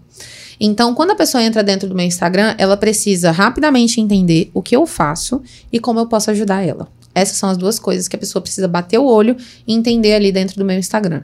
Como que ela vai entender isso? Através de vários elementos visuais que ela bate ali num primeiro momento. Então, é, existem estudos que falam que as pessoas demoram cerca de 7 segundos para definirem se elas querem ou não seguir alguém. É muito rápido. Então, é tipo, é uma coisa quase que automática ali. Ela vai bater o olho, vai entender se foi com a sua cara ou não, se aquilo ali faz sentido para ela ou não, e vai te seguir ou não vai seguir, né? Então, a sua casa, ela tem que estar tá arrumada, né? Você tem que estar tá com uma estrutura pronta para receber as pessoas ali. Até porque, uh, olha só, tem muita gente que pensa em viralizar. Quero muito viralizar. Aí você viraliza, faz um Reels lá, por exemplo, que tem, sei lá, um milhão de visualizações, mas a pessoa entra dentro do seu Instagram não tem nada. Ela entra no seu perfil, ela não sabe o que você faz, ela não sabe, ela não sabe o que ela pode comprar de você, ela não sabe quem você é. Então, beleza, viralizou, mas o que, que isso vai converter para você no final das contas? Nada. Então, a sua casa ela tem que estar tá bem organizada ali. Quando alguém entra no meu Instagram, ela olha para minha bio, por exemplo, ela tem que entender qual é a minha profissão, o que eu faço, o que eu posso oferecer para ela. E é muito legal também, se você já tiver isso, ter um marco de autoridade ali. Por exemplo, no meu Instagram tá escrito lá assim na bio: mais de 8 mil alunas transformadas no digital. Quando alguém entra no meu Instagram, ela não me conhece. Então ela não tem confiança em mim nenhuma ainda. Uhum. Ela não, né? Então ela entra no meu Instagram e fala assim: nossa, 8 mil alunos, pô, peraí, essa menina aqui, então ela entende um pouco do que ela tá falando, né? Uhum. Se tantas pessoas confiaram nela, talvez eu possa confiar nela também. Então é legal você ter esse marco de autoridade. Pode ser número de alunos, para algumas pessoas funciona número de faturamento, para outras, outras pessoas ou profissões, tempo de mercado, por exemplo, né? Há uhum. 10 anos fazendo tal coisa. Tem algumas pessoas que funciona muito também você colocar, por exemplo, rede de conteúdo da QIFI. Uhum. O fato dela ser rede de conteúdo da QIFI também é um marco de autoridade. Então, é, são vários, vários elementos que você pode colocar ali. Colocar um direcionamento CTA para o link da bio, colocar um link importante ali. Não tem site ainda, pelo, coloca pelo menos um direcionamento para o seu WhatsApp, para a pessoa poder conversar com você, tirar alguma dúvida. Nos destaques, é muito importante você ter um destaque se apresentando, falando mais sobre o seu trabalho de forma. É, se apresentando de forma profissional mesmo, né? Falando sobre o seu trabalho, isso é muito relevante. É, gosto muito também de colocar um destaque com perguntas frequentes, como se fosse um FAQ respondendo ali essas essas perguntas. É, gosto de salvar no destaque também conteúdos relevantes que eu, que eu produzi nos stories, mas que eles perecem, né, em 24 horas. E, mas se eu salvo nos destaques, aquilo ali fica para as pessoas verem depois. É, falando de feed, é, eu, na minha metodologia assim, de conteúdo, eu divido o conteúdo em quatro, quatro tipos de conteúdo. Então, eu falo de conteúdo de educação, conteúdo de inspiração, conteúdo de entretenimento e conteúdo de convencimento. Esses são os quatro pilares de conteúdo que eu uso na minha metodologia. É, quando eu olho para o feed de alguém, primeira coisa, é muito legal que nos últimos seis posts pelo menos um tenha o seu rosto, tem uma foto sua. Porque a pessoa entra no seu perfil e ela não te encontra, ela não sabe de quem é aquilo ali, isso não gera familiarização para ela, ela não entende se aquele conteúdo realmente é seu. Ela fica, tá, isso aqui pode ser, né, qualquer pessoa que tá produzindo. Realmente. Então é legal você ter uma foto né, ali dentro dos últimos seis conteúdos. E um, uma sacada importante, legal também. Se o seu conteúdo, é, se a sua intenção com algum conteúdo é que ele seja compartilhado, que as pessoas compartilhem, não coloca foto sua. Porque é estranho, né? Tipo, ah, vou compartilhar Verdade. a foto de fulano no meu perfil, não faz sentido nenhum. Então, se eu, a intenção é compartilhar, não põe foto. Mas se a intenção é educar, coloca foto, porque a pessoa vai relacionar aquele conteúdo ao seu rosto, a você. Então foi a Duda que me ensinou, ela lembra disso de alguma forma, fica no subconsciente. Uhum. É, então você colocar fotos e você fazer bem uma distribuição dos conteúdos dentro desses quatro tipos aqui. É, eu costumo dizer, é, no, na minha metodologia. Eu gosto de que pelo menos 50% do conteúdo seja de educação e os outros 50% você divide entre os outros três tipos: inspiração, entretenimento convencimento. Convencimento é venda, né? Venda real, quebra de objeção, pitch de vendas, enfim, falando sobre o produto. Os outros dois tipos são inspiração, que são textos que eu, eu gosto muito desse tipo de conteúdo, que são textos falando sobre mim, é onde eu trago a minha vida, mais pessoalidade, relacionando as dores do público. Isso gera muita conexão. E entretenimento, que daí são os reels, ou são conteúdos mais engraçados, assim, memes relacionados à profissão, ao nicho, enfim. Então é dessa forma que eu gosto de distribuir o meu conteúdo ali dentro do Instagram. Legal. Tipo, você falou aí de, da distribuição. Você acha que para o posicionamento que, que você tá tendo, ou que uma pessoa quer ter, de, dependendo da imagem que ela quer passar, existe uma porcentagem, sei lá, de ah, tantos conteúdos de entretenimento, X conteúdo de educa é, educacional, se eu quiser passar uma, uma, uma imagem de uma pessoa, de um mentor, por exemplo. Você acha que isso, essa quantidade, essa distribuição tem relevância? Eu, eu com certeza tem relevância. É claro que isso vai depender muito. É, quando a gente fala de linha editorial, por exemplo, a gente está falando de produção de conteúdo, é, em alguns momentos a gente vai moldar aquilo de acordo com o nosso objetivo. Então, por exemplo, geralmente a minha taxa de conteúdo de convencimento é pra, praticamente zero. Não, eu não fico fazendo conteúdo de venda direta. A não ser quando eu tô em fase de lançamento. Quando uhum. eu tô com o carrinho aberto, daí vai 80% de conteúdo de convencimento, porque uhum. aquele momento eu tô vendendo. Então, eu vou adaptando de acordo com o meu objetivo naquele momento específico. Mas, num geral, falando, eu acho legal pelo menos 50% de conteúdo de educação, justamente para não quebrar essa percepção de professor, de mentor, de autoridade, sabe? E que você tá agregando valor também ali, né? O seu perfil acaba sendo um perfil é, referência para educativo. Isso é muito interessante. Olha tanto que o Instagram consegue criar um senso de comunidade, educar e ainda te posicionar como autoridade, né? Tipo, é fantástico isso. Verdade. É uma coisa que eu percebo toda vez que eu venho conversar com uma pessoa aqui é que nada é por acaso, sabe? Se você é especialista no Instagram, olha, olha a quantidade de informação relevante que a gente já teve aqui nesses poucos minutos de conversa, sabe? Então, uma coisa que veio na minha cabeça é que, por exemplo, um gestor de tráfego ele tem as métricas que para ele avaliar e ver como é que eu posso otimizar essa campanha, como é que eu devo negativar aquilo ali, enfim. Falando de métricas do Instagram, que é que você visualiza que são as métricas que, ah, isso aqui eu tô de olho, isso aqui eu nem olho, sabe? Sim. É, bom, a principal métrica para mim realmente é direct.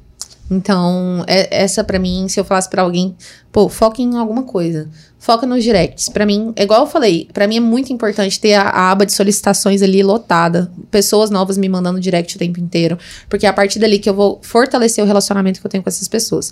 Então, olha quantos quantos quantos directs você está recebendo por dia, por semana.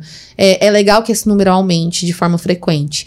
Uh, outras coisas que eu olho muito. É, tô, nas postagens, né, no conteúdo em geral, no feed, nós temos quatro métricas principais. Então, a gente tem curtida, comentário, salvamento, compartilhamento. Essas quatro métricas elas são relevantes, mas, mas não em todas as postagens. Em algumas postagens, uma métrica vai ser mais relevante do que a outra. E daí é legal você olhar para cada conteúdo de forma individualizada. Sempre que eu vou postar alguma coisa, por exemplo, eu vou colocar uma CTA no final, né? Eu coloco uma call to action no final. Uh, tem gente que faz assim. Gostou desse conteúdo? Salva, comenta, compartilha, dá cambalhota, bota um monte de CTA lá no final. Isso não funciona, porque quando eu coloco várias chamadas para ação, no final das contas eu não tô dando nenhuma ação. Eu não tô fortalecendo nenhuma ação. Eu tô gerando confusão na cabeça daquela pessoa. Sim. E aí ela fica. É, são, é tanta coisa, ela, nossa, eu tenho que curtir, comentar, compartilhar. Ela não faz nada no final das contas, que ela fica tão confusa que ela prefere não fazer nada. Então, toda vez que eu vou criar algum conteúdo, eu vou fazer uma postagem, vou fazer a chamada para ação, eu olho e penso qual seria a ação que eu tomaria se eu estivesse consumindo esse conteúdo. Se eu fosse a pessoa que, tô, que está lendo esse conteúdo, qual seria a ação natural para mim nesse momento? Ah, para mim seria natural que eu compartilhasse. Ah, seria natural que eu comentasse. Eu olho para essa métrica natural e fortaleço ela na minha chamada para ação. E é essa métrica que é a principal que eu analiso em cada postagem. Então, ah, esse conteúdo que foi feito para compartilhamento, na minha cabeça, né? Eu olho, hum, nossa, não teve muito compartilhamento. Eu errei em alguma coisa aqui. O que que foi? Ah, esse assunto não é compartilhável. Ah, às vezes o texto que eu escrevi não ficou muito interessante. Então, eu olho para essas métricas, mas eu olho para elas de forma individualizada em cada tipo de postagem, de acordo com cada objetivo. Interessante, cara. É, e, é, e é bizarro, assim, porque, tipo, a, o, o, Instagram vai crescendo, você vai sendo mais vista, mais conhecida, e as pessoas acabam te reconhecendo na rua, né? Acontece muito disso com você. Como é que você lida com isso? Pra você já é normal? Então, é, graças a Deus, né? É, esse reconhecimento existe já, é muito legal, assim, eu gosto muito de conversar com as pessoas pessoalmente. É, igual eu falei, não é, é eu sou introvertida, né? Uhum. Real, assim. Então, no início, eu ficava assim, meu Deus do céu, que essas por que, que essas pessoas querem conversar comigo, sabe? Era, era estranho para mim no início. Mas hoje em dia eu, eu adoro, assim, eu gosto muito, assim. É, é, é realmente uma forma de entender o impacto do meu trabalho, sabe? Quando eu, eu falo com alguém pessoalmente. Esse final de semana, por exemplo, eu tava, no, tava fazendo um evento para 150 pessoas. E aí eu até brinquei lá no evento. Eu falei assim, gente, quem que já fez live para 150 pessoas?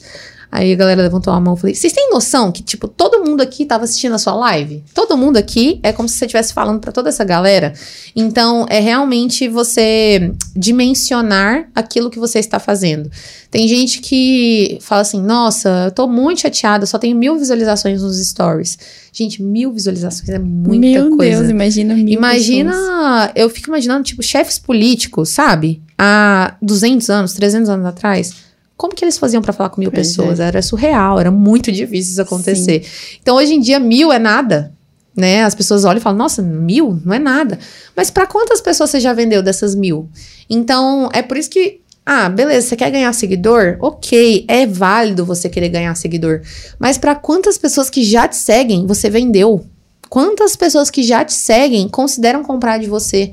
Porque se você ganhar mais seguidores e acabar não convencendo essas pessoas a comprar de você, De não vai adiantar de adianta. nada. É, Ou Verdade. quantas pessoas te seguem que você já criou conexão, né? Exato. Tipo, Inclusive, para isso de criar conexão, assim, eu acho que é muito necessário você ser uma pessoa interessante, né? Você é uma pessoa interessante que se conecta com as pessoas, as pessoas querem ficar ali para te acompanhar. Falando sobre um ponto que eu sei também que é a sua especialidade, que é storytelling, né? Quais Sim. dicas você tem pra galera que quer construir um storytelling, por exemplo, nos stories? Tá, então, na verdade eu não vou abrir agora não. Não vai abrir Opa, agora. tem, tem surpresa pra gente? Eu preparei uma coisa diferente, mas assim, nada de graça nessa vida, Com não é certeza. mesmo? Então, é, a gente pode combinar da galera dar um like aqui. E se tiver muito like, a gente disponibiliza depois. Esse aqui é real, uma palestra que eu fiz no Mastermind, então conteúdo de muito valor. E eu fiz essa palestra para grandes experts que tinham essa dificuldade de, de gravar stories, de aumentar visualizações dos- dos stories. E essa palestra eu fiz baseada numa sequência de stories que eu, que eu publiquei uma vez, que foi assim, gente, no meio de um lançamento, no momento que a gente mais precisa da visualização alta, as minhas visualizações tinham despencado, assim. Então, eu tenho 380 mil seguidores, geralmente eu tenho aí uma média de 40 mil visualizações nos stories. 35, 40. E nessa semana, minhas visualizações estavam tipo 18, tava muito baixo. Eu falei, não, preciso fazer alguma coisa para levantar isso, né? É, tava num, num momento de pré-lançamento. E aí, esses stories, tipo, bateram mais de 60 mil visualizações em 24 Uau. horas. Foi muito legal. E eu Triplicou. usei mais, é, triplicou. E daí eu preparei essa palestra, como triplicar as visualizações dos Olha. stories em 24 horas. Gente, isso é conteúdo de valor, hein? Top. Foi feito num mastermind real e só- é uma sequência de 10 ações que você pode fazer. Então, por exemplo, uma que eu posso comentar aqui com vocês para dar um, uma- um breve spoiler é você fazer gamificação e recompensa. Isso funciona muito nos stories. Então, por exemplo, essa palestra que eu fiz aqui, no dia que eu fiz essa palestra, eu disponibilizei ela para algumas pessoas. E como que eu fiz para disponibilizar isso? Eu não coloquei simplesmente um link nos stories, baixa aqui esse material. Eu falei assim, gente, acabei de dar uma palestra incrível aqui no Mastermind. é, quero disponibilizar esse material para algumas pessoas, mas para isso vocês precisam me mandar no direct. é, como eu já impactei o seu negócio de alguma forma. Então, eu fiz essa pergunta. Falei, ó, se você me responder isso, eu vou te recompensar com esse material.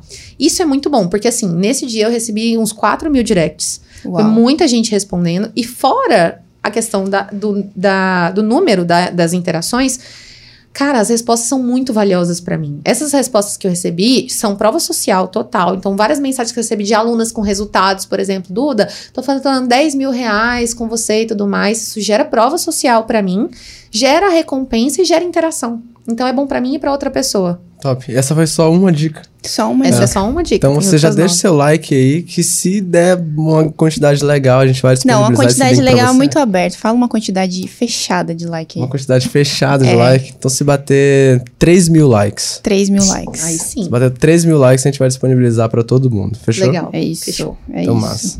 Aí, Duda. recompensa. É, É, recompensa. exatamente. Já aqui, já vou Recompensa, já tá aplicando. aplicando aqui, ó. Top. Uma dúvida que eu tenho é que é, é sobre uma pessoa ficou famosa no Instagram, tá tendo resultado alto, mesmo que não seja no Instagram, em outro lugar. É sobre longevidade, não, não adianta você ap- aparecer, sumir e acabou o business. Então, como é que você faz para se manter motivada ao longo da jornada? Nossa, vou dar uma resposta. Não sei, eu acho que as pessoas acham que é meio óbvio, né? Mas é que o que que acontece? É, é uma, essa é uma questão que muita gente fala comigo. Duda, tô pensando em desistir. Duda, ah, eu, eu tô pensando em desistir. Mas, tipo assim, isso pra mim não é. Eu realmente não vejo isso como uma opção. Porque você vai desistir do quê? Entendeu? Você vai desistir do quê? Vai desistir da sua vida? Porque, pô, você vai passar o resto da vida, então, com esse sentimento de fracasso, porque tem alguma coisa que está te gerando um sentimento ruim. Então, assim, para mim nunca foi uma opção desistir ou deixar de fazer, porque eu não tô fazendo aquilo por outra pessoa, tô fazendo por mim. Então, toda vez que eu tenho um sentimento, e claro, eu tenho também, tá? Eu tenho os momentos que eu tô, tipo, nossa, desanimada, desmotivada, sem criatividade. Eu tenho esses dias que eu tô cansada, mas, é, tipo, meu foco é na Duda do futuro. Sabe? Eu olho assim e falo: bom, é, daqui 10 anos, eu quero que a Duda do futuro esteja muito grata pela Duda, muito grata pela Duda de hoje, sabe? Ah, ah, o que eu vou viver daqui 10 anos depende de mim, somente de mim, do que eu faço agora. Então, é, é esse sentimento que me motiva a fazer sempre, a ter uma consistência no meu trabalho. Porque eu não tô fazendo por outra pessoa e não tem, tem coisas, certas coisas que ninguém pode fazer por mim. Sou eu que tenho que fazer por mim mesma. Então, é esse sentimento que eu tenho. Bom, eu quero, eu quero ter uma vida incrível, uma vida abundante, próspera. Eu quero isso para mim. Eu sei que isso depende de mim. E eu sei que é um caminho longo. É um caminho, caminho de longo prazo. Eu não quero morrer nova. Eu quero ter uma vida longa. e eu não quero passar necessidade. Eu quero que, sabe? Eu quero que minha Sim. vida seja ótima.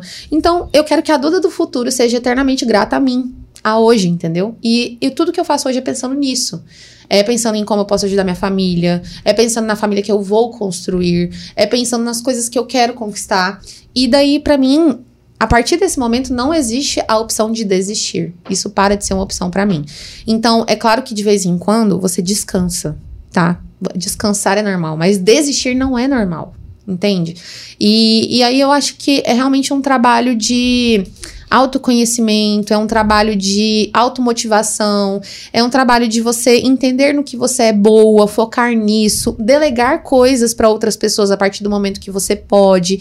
E, e fazer um trabalho assim, pensando realmente no longo prazo. Para mim, é, é isso que me mantém motivada. Cara, é interessante você dizer isso, porque eu nunca tinha pensado dessa forma, né? Se uma pessoa tá pensando em desistir de algo que não tá dando certo, ela tá desistindo do que exatamente se não deu certo, né, velho? É. Não tem. Tipo, se você for pensar, é. realmente, eu não, não tinha parado pra olhar por essa ótica. Desbloqueou. Né? E, e é uma coisa que, sabe, o, o, mais interessante, assim. Eu quero que dê certo pro resto da vida. Mas é, eu fiz por 20 dias, deu errado e eu quero desistir.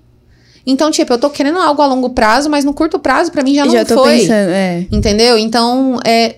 Como assim, sabe? É, por quanto tempo de fato você fez para entender que você deve desistir? Tem coisas, beleza, isso aqui não faz mais sentido para mim, eu vou mudar a rota. Isso. Beleza. Mudar a rota. Mas por quanto tempo você de fato fez? Sabe? A pessoa vira pra mim, ai, Duda, eu tô produzindo muito conteúdo, não tô tendo resultado. Daí você entra no Instagram da pessoa, tem 20 posts, é, aí ela posta um a cada 15 dias. Como que ela vai conseguir entender, então, realmente se não deu certo ou se não é para dar certo? Então, eu acho que você primeiro tem que ter a consistência, primeiro você tem que fazer de fato, para depois você olhar e falar: não, não faz sentido para mim, vou mudar a rota.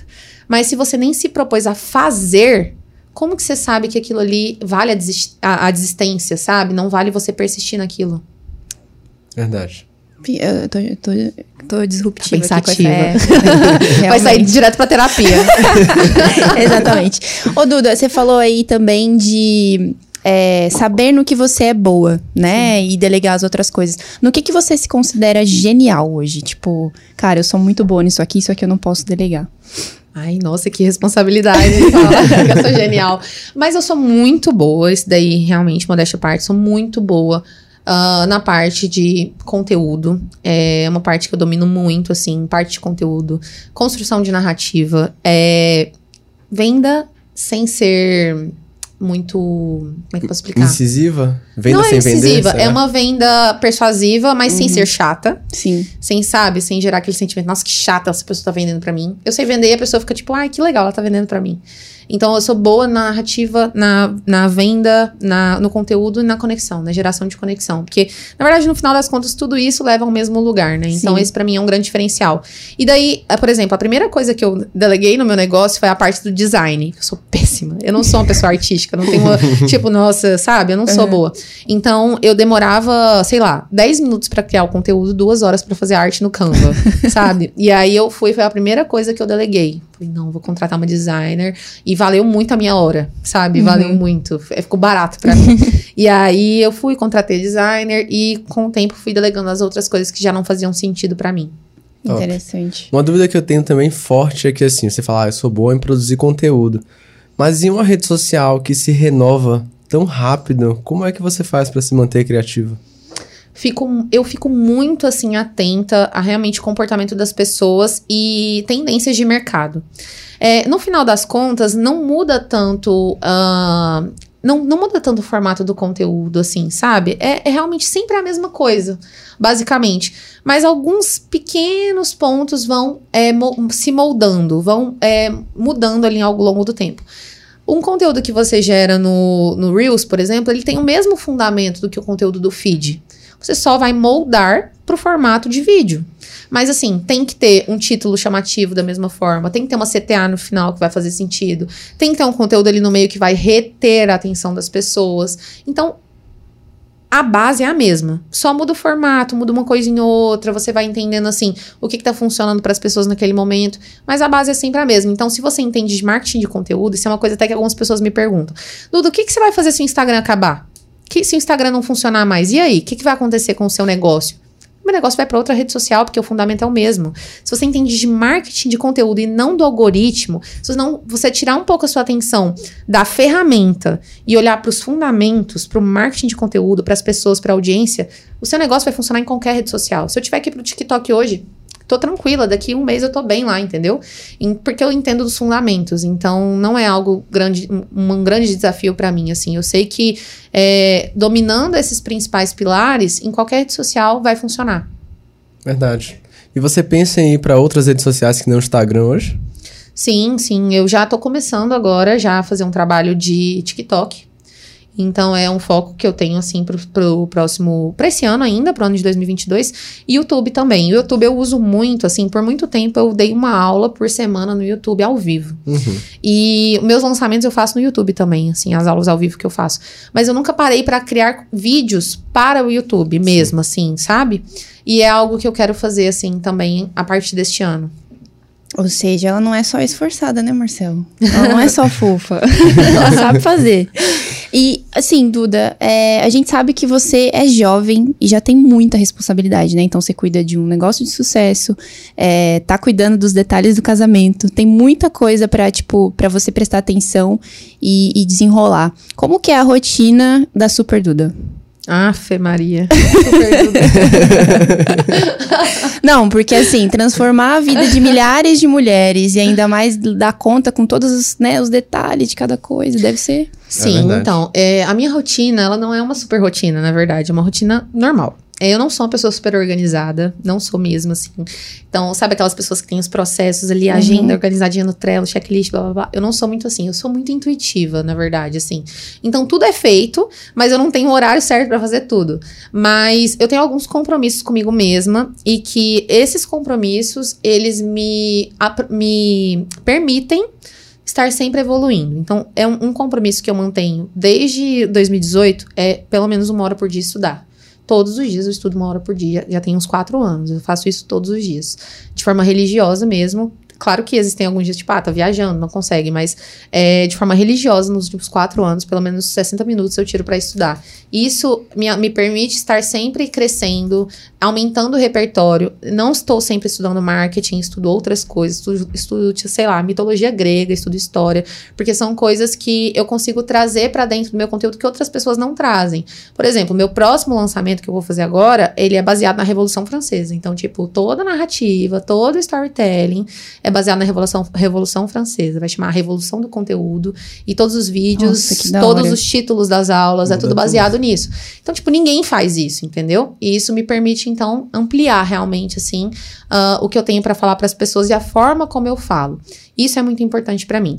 Além disso, outras coisas que eu tenho na minha rotina, né? É, todos os dias eu entro na comunidade na minha, na minha comunidade para responder as pessoas. É, geralmente, um, dois dias por semana eu tenho reuniões com a minha equipe, reunião com a gestão de comunidade para organizar as coisas.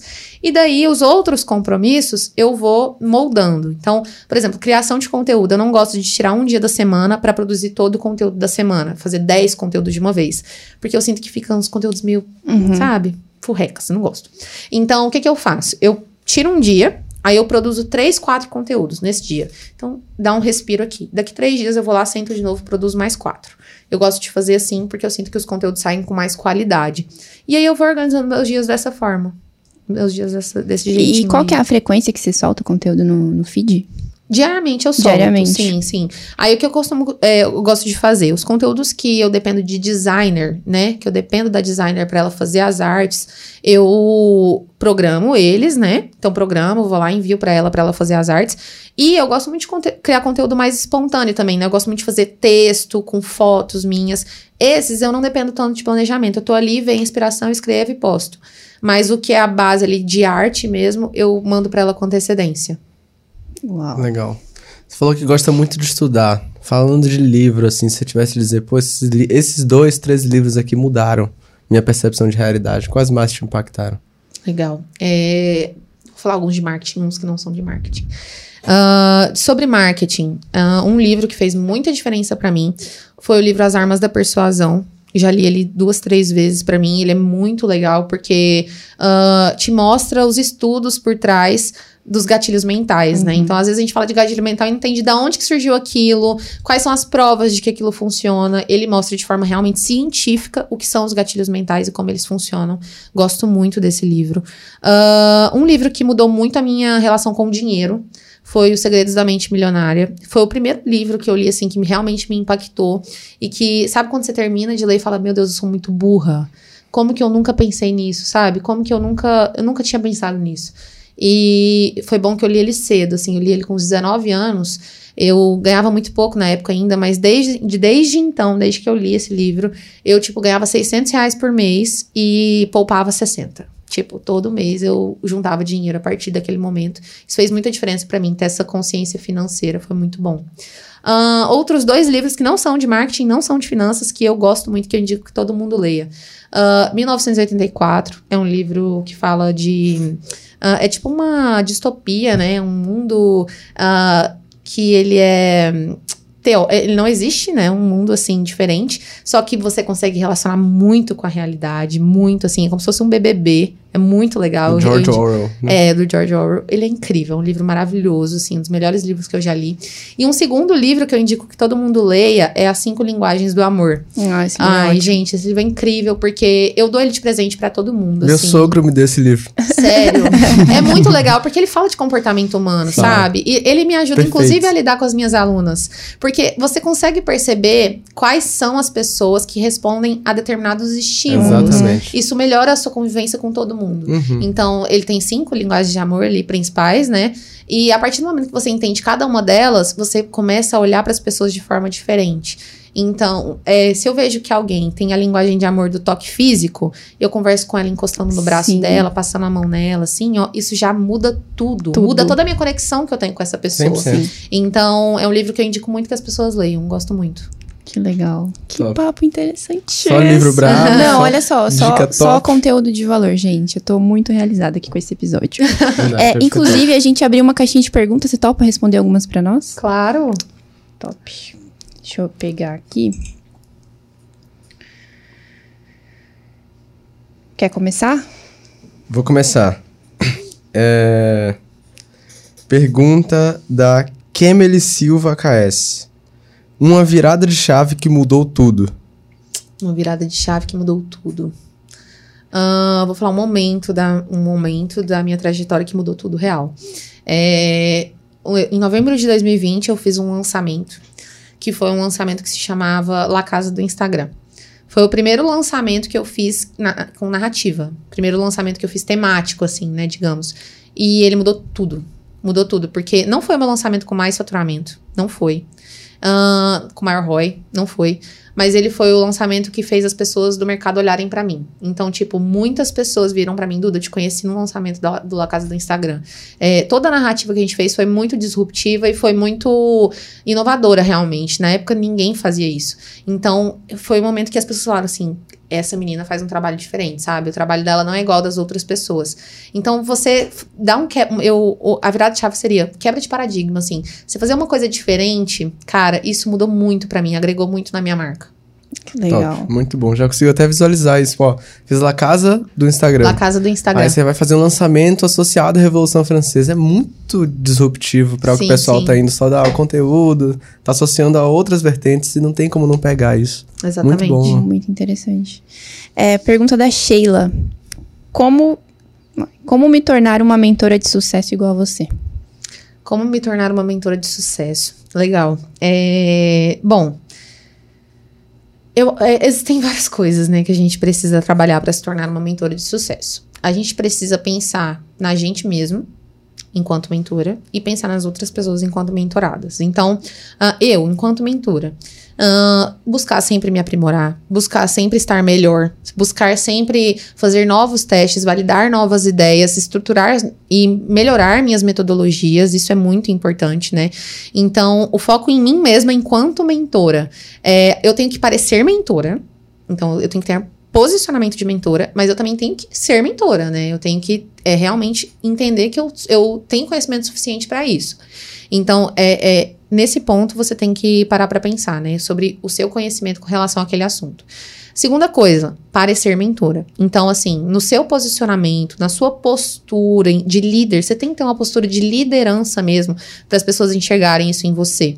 A forma como você conversa, a forma como você fala sobre determinados assuntos dentro das suas redes sociais, a forma como você responde direct, isso é muito importante para as pessoas te enxergarem como líder, como mentora. Então, é, tem uma galera que responder direct, inclusive, é até uma, um adendo que eu quero fazer aqui. Responder direct não significa que você vai dar consultoria gratuita no direct todos os dias, o tempo todo. Você tem que saber responder as pessoas para tipo, olha, esse é o meu trabalho, Entende? Isso aqui, meu Instagram não é um hobby, essa é uma frase que inclusive eu reforço muito. Sim. Seu Instagram não é um hobby, seu Instagram é uma ferramenta de trabalho, você não está brincando de Instagram. Então, você tem que deixar isso muito claro. As pessoas têm que enxergar isso em você. Pô, ela é uma, uma profissional foda, ela é boa no que ela faz, ela vende o que ela faz e eu eu pago com gosto. Dou meu dinheiro para ela com gosto, porque ela sabe fazer aquilo, sabe? Então você tem que ter essa postura, assim, posicionamento mesmo alinhado, e você tem que pensar naquela pessoa que está sendo mentorada por você. Então, é quais são as dores que ela passa. Pensar também não somente no, na questão do conteúdo que você vai entregar para ela, mas nesse acolhimento de sentimento mesmo. Isso foi uma coisa que eu consegui integrar muito no meu produto depois que eu percebi isso.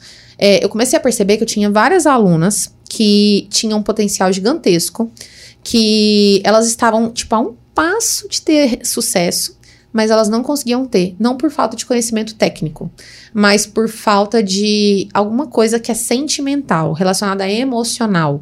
Ela tinha alguma alguma crença limitante, alguma trava que ela tinha, que ela não conseguia trabalhar e por isso ela não tinha o resultado. Não porque ela não sabia de nada, ou ela precisava de aprender mais alguma coisa, mas porque ela tinha algo dela. E aí eu comecei a trabalhar isso dentro da, da minha comunidade, por exemplo. Então, é, foi algo que eu implementei. Todo mês nós temos um encontro ao vivo, e nesses encontros eu trago coisas não relacionadas a conhecimento técnico, mas a travas que as pessoas têm que podem ser a virada de chave para ela ter um resultado.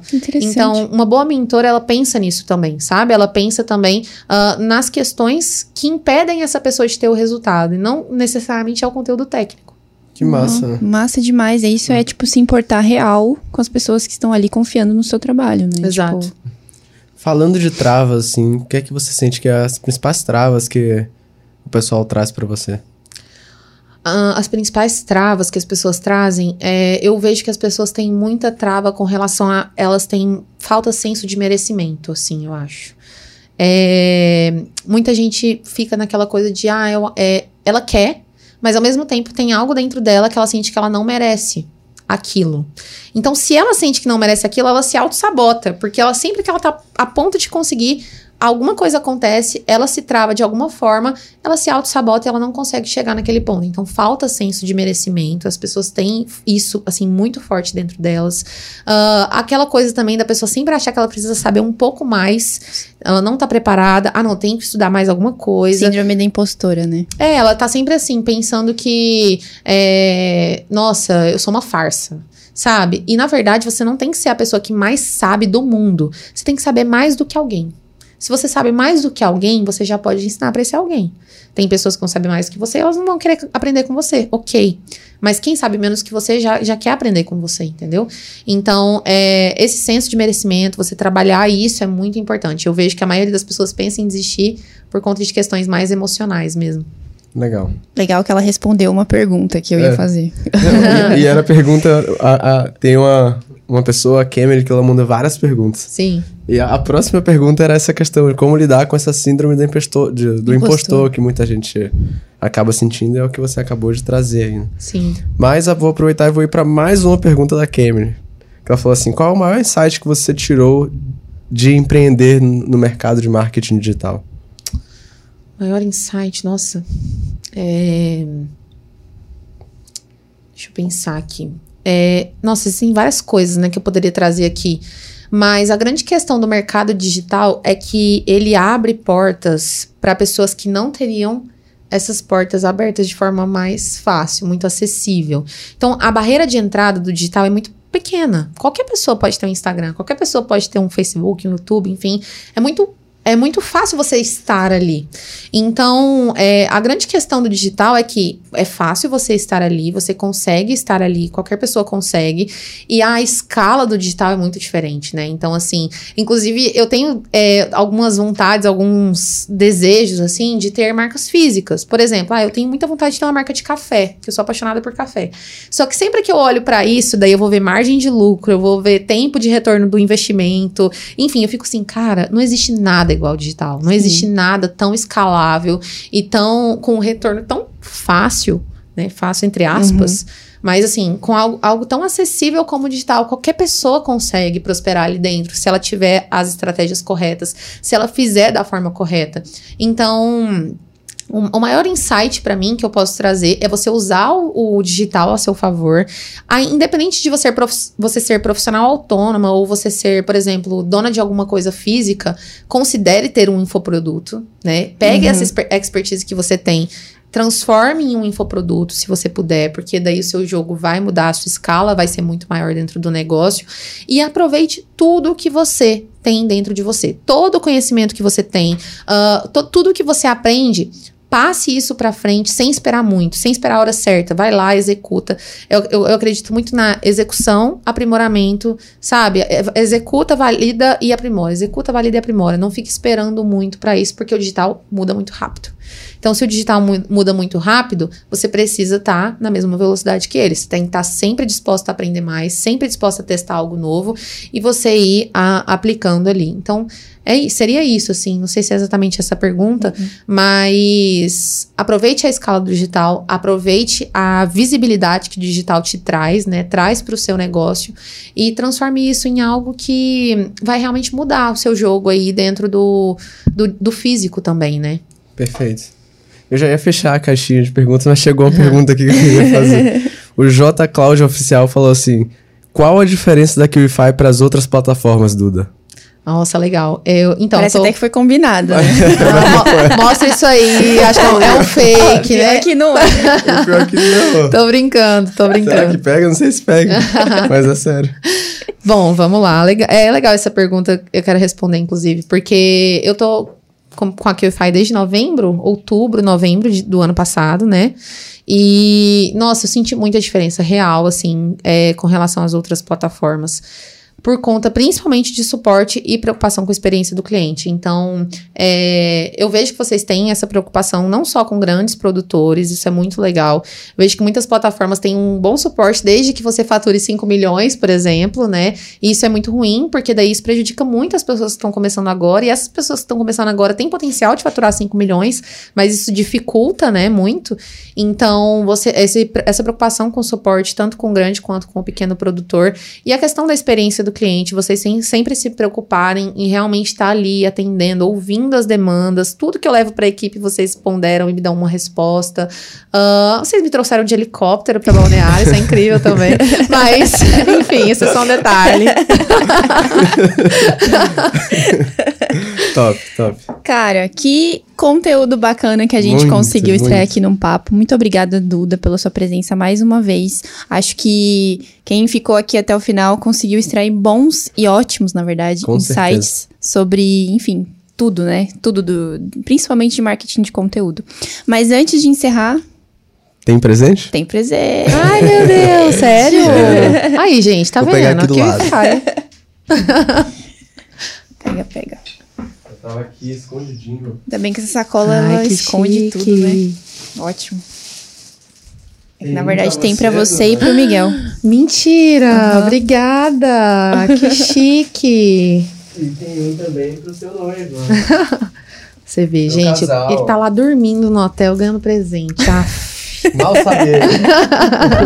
obrigada, gente. Muito obrigada. Eu espero muito ter ah, agregado aqui pra galera, de verdade. É, espero muito que tenha mudado um pouco a visão de algumas pessoas com relação ao conteúdo. Vou passar pra cá. é, ao marketing de conteúdo num geral, né? Essa questão da construção de Com audiência. certeza. Ah, e nunca se esqueçam, assim, só a mensagem final, nunca se esque- esqueçam que o seu Instagram, ele é uma grande comunidade, assim, sabe? As pessoas estão ali e trate elas como pessoas mesmo, se preocupe com essas pessoas. Olhe para as dores, para os desejos, para as dúvidas, para as objeções que elas trazem para você. Porque se você olhar para isso, seu conteúdo é infinito e ele é muito mais assertivo também. Você vai conseguir conversar com as pessoas de fato, assim, entrar para dentro do mundo delas. Isso muda tudo. Isso mudou o meu jogo e eu tenho certeza que muda o jogo de qualquer pessoa que se propor a isso. Porque, assim, 95% das pessoas não vão se preocupar, sabe? Elas não vão. E os 5% que se preocupam são as pessoas que estão no topo hoje, vão se manter no topo ou vão chegar no topo. Ah, vão dominar realmente o, o digital. Eu acredito muito nisso, assim, num trabalho de longo prazo.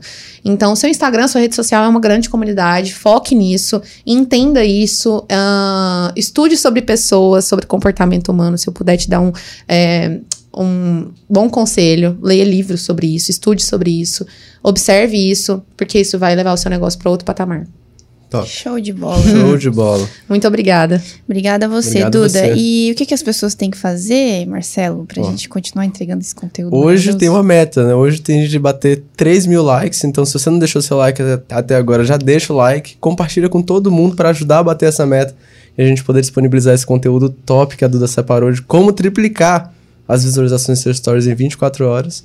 E segue o nosso canal, ativa o sininho para sempre receber notificação quando soltar um vídeo novo aqui do KiwiCast. Comenta aqui embaixo também o que, qual o maior insight que você pegou nessa conversa valiosa Verdade, que a gente teve aqui com a Duda. Legal, Valeu. quero saber também. Obrigada, gente. Top. Tchau, Até a tchau. próxima. mais. Tchau, tchau.